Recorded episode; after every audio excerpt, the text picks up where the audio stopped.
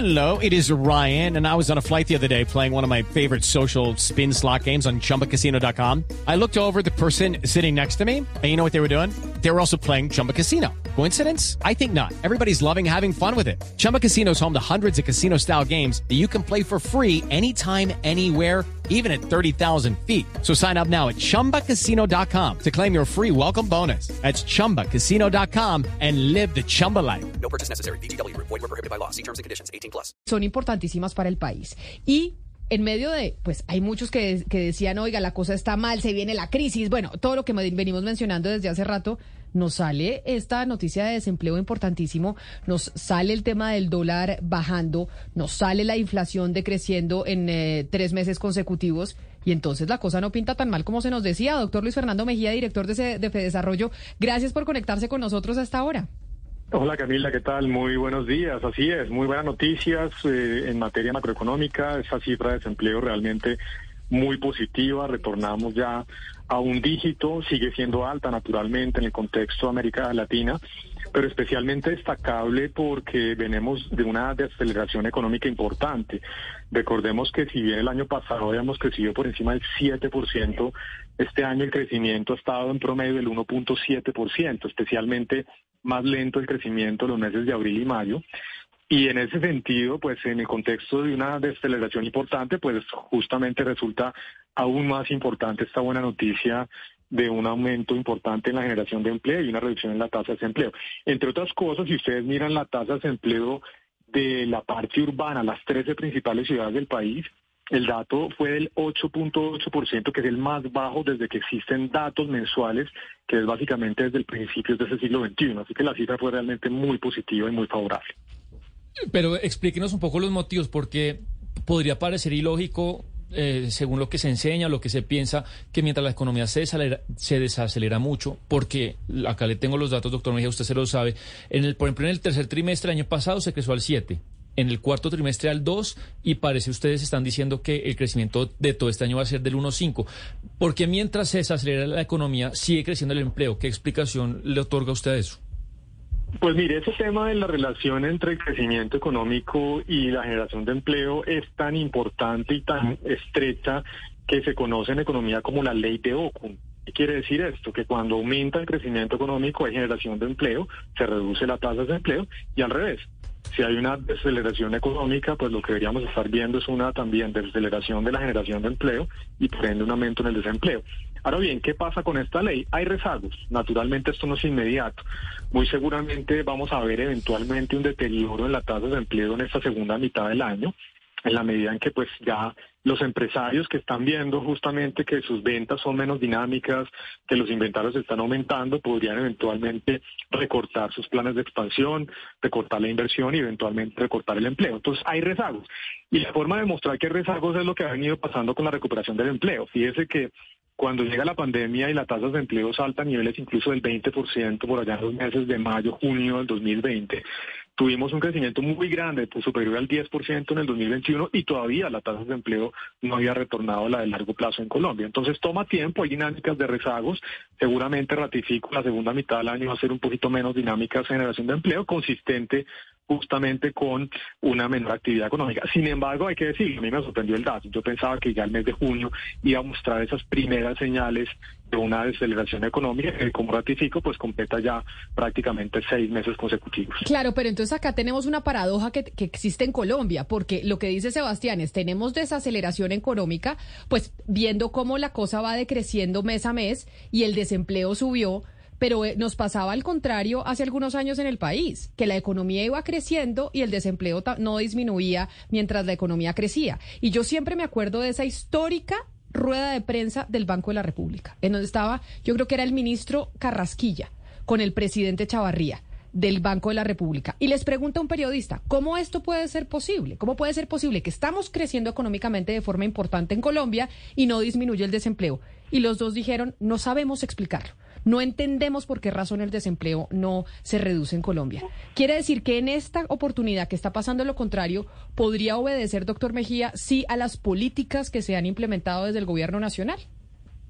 Pues sí, muy importante ese comentario que usted hace, Camila, retomando lo que pasó en el 2018 y 19. Y usted recordará justamente ese comentario del exministro de Hacienda, Alberto Carrasquilla, que decía, bueno, no entiendo por qué el desempleo no está mejorando sustancialmente en una economía que viene creciendo. Nosotros hicimos un análisis justamente alrededor de ese momento cuando surgió ese debate y nuestro resultado básicamente era que la economía tenía que crecer por encima del 3.8% para ser capaz de absorber esa creciente participación de la mano de obra en el país. Es decir, crecer no es suficiente, hay que crecer lo suficientemente rápido por encima del 3.8 para que la economía logre absorber esa mayor oferta de empleo consistente pues con un crecimiento poblacional.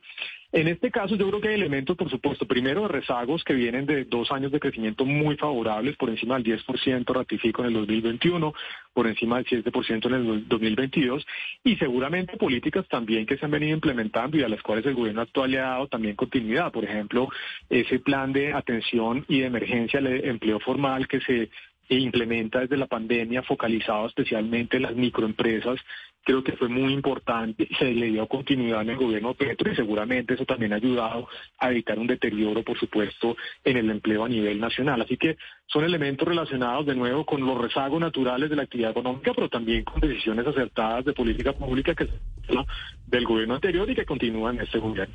Y doctor Mejía, cuéntenos usted qué tanto impacto está teniendo la economía global y en específico de pronto las decisiones que se toman en Estados Unidos, la economía más grande del mundo, sobre estos indicadores económicos en eh, Colombia, porque pues el Fondo Monetario Internacional hace poco dijo que esa recesión global que se esperaba este año pues ya no era tan eh, cercana o de pronto este año no se no se iba a dar de pronto el próximo año, pero puede que sea favorable también el panorama para el próximo año. Pero ¿por qué no nos explica un poco cómo está respondiendo Colombia a esos fenómenos, ese fenómeno internacional? Totalmente, así como influyen los factores locales, los factores internacionales también son importantes en la determinación de la generación de, actividad económica y en la generación de empleo en nuestro país.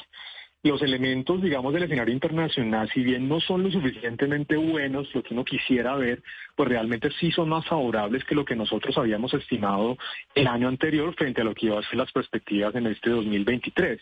Recordemos que se había hablado eventualmente de una recesión en Estados Unidos, que al parecer no se va a dar, una recesión también importante en países como Alemania y el Reino Unido, han tenido caídas pero muy pequeñas de la actividad económica y eso ha generado que incluso el Fondo Monetario Internacional recientemente haya aumentado en dos décimas su pronóstico de crecimiento para la economía mundial. También en el caso local de Colombia favorece la reciente subida del precio del petróleo. Recordemos que estuvimos alrededor de los 70, 72 dólares en el precio del Brent, ya estamos por encima de los 80 dólares. Eso también ayuda a la actividad económica, ayuda también a las finanzas públicas.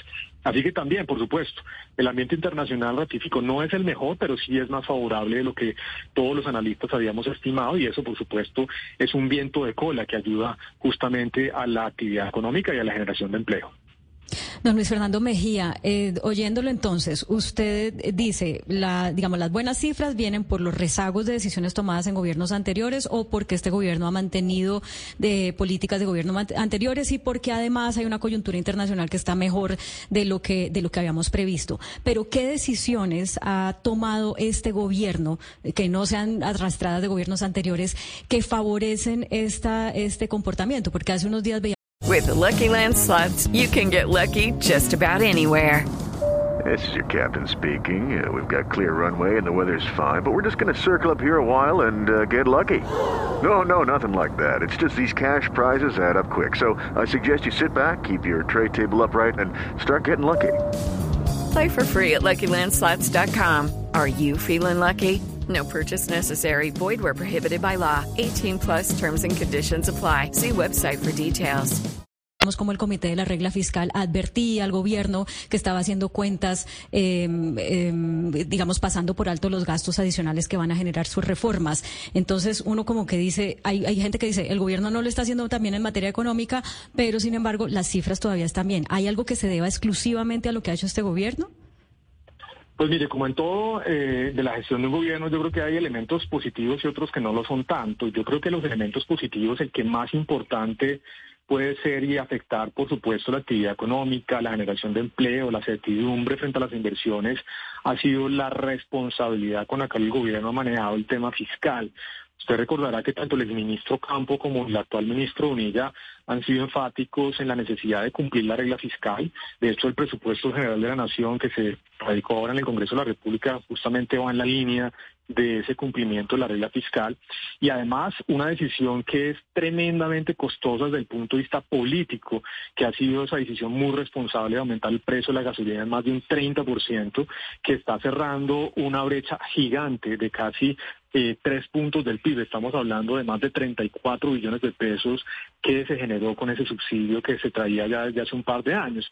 Ese tipo de decisiones y el mensaje fundamental del cumplimiento de la regla fiscal son unos pilares fundamentales desde el punto de vista de la estabilidad macro y eso por supuesto da esa visión favorable del comportamiento de la economía colombiana.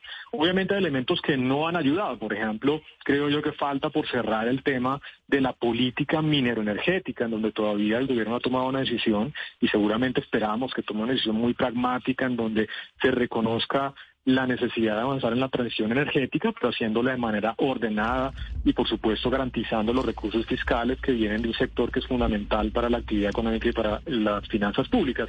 Pero yo creo que el tema fiscal es muy importante y ha sido tal vez uno de los elementos que yo más destacaría en términos de esa necesidad y esa eh, ese mensaje fundamental de cumplimiento de la regla fiscal, no solamente para este año, sino también, por supuesto, para los siguientes.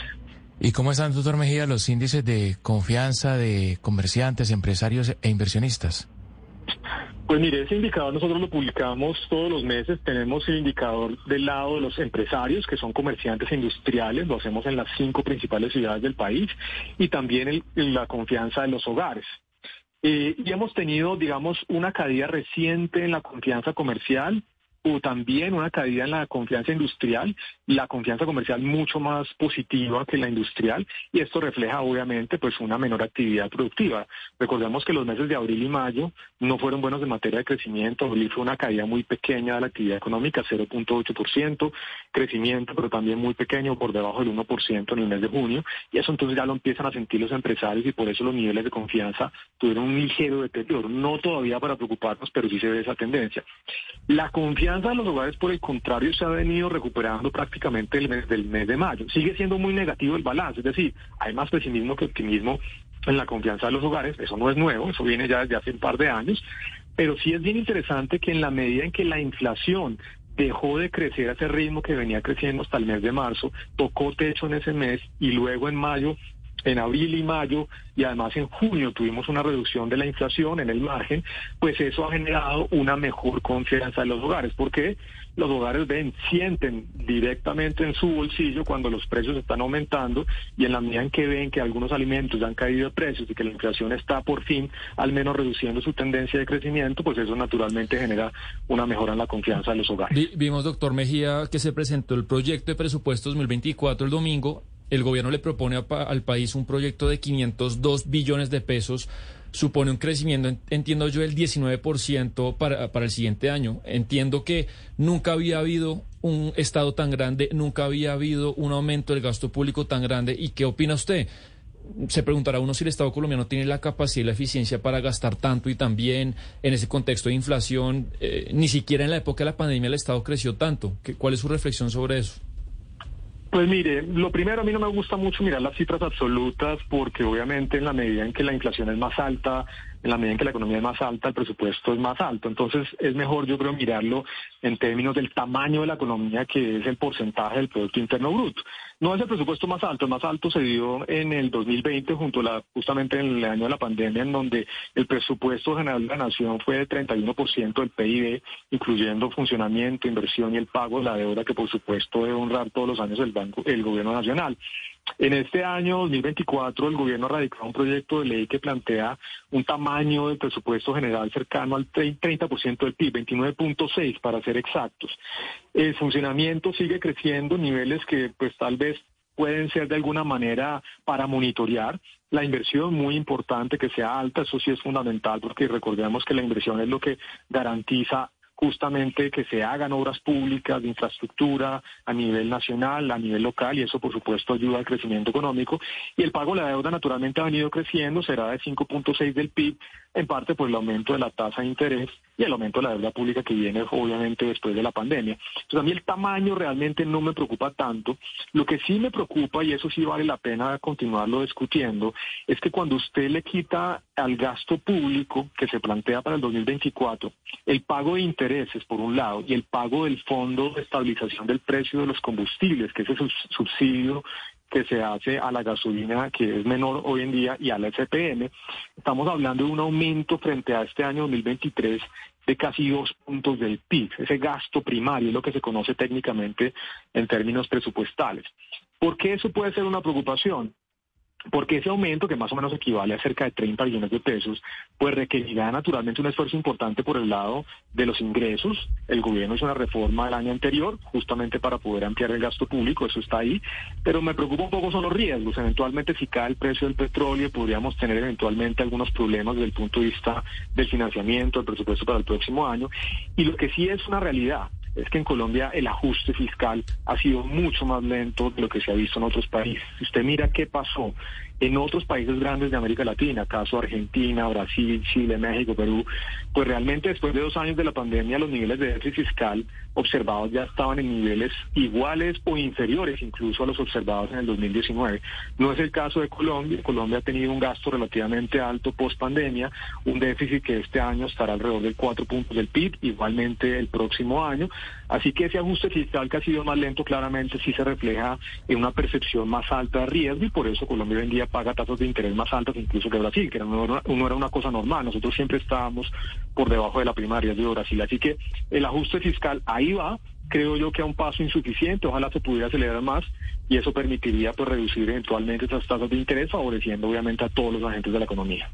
Pues doctor Luis Fernando Mejía, director de Desarrollo, como decimos, el centro de pensamiento económico más importante de América Latina, porque así lo han calificado en el continente. Gracias por haber hablado con nosotros sobre estas buenas noticias económicas, que a pesar de que sorprendieron a muchos, pues sí son importantes para el país, porque siempre si a la economía le va bien, pues a los ciudadanos nos va bien también. Mil gracias por haber estado aquí en Mañanas Blue. Así es, Camila. Ojalá continúen estas buenas noticias. Muchas gracias por la invitación y un saludo muy especial para todos. Pues eso es lo que queremos. Son las 11 de la mañana, 17 minutos. Sebastián, ¿tiene lista la pregunta para invitar a tomar vino a nuestros oyentes? Muy lista, sí, señor. ¿La anotó? Para que no se le pierda. No, es fácil y, y además se me, acaba de ocurrir, entonces todavía no la he anotado, pero, pero la anoto y la tengo. Eh, no es tan difícil, pero tampoco regalada. Pero, pero... It is Ryan here, and I have a question for you. What do you do when you win? Like, are you a fist pumper?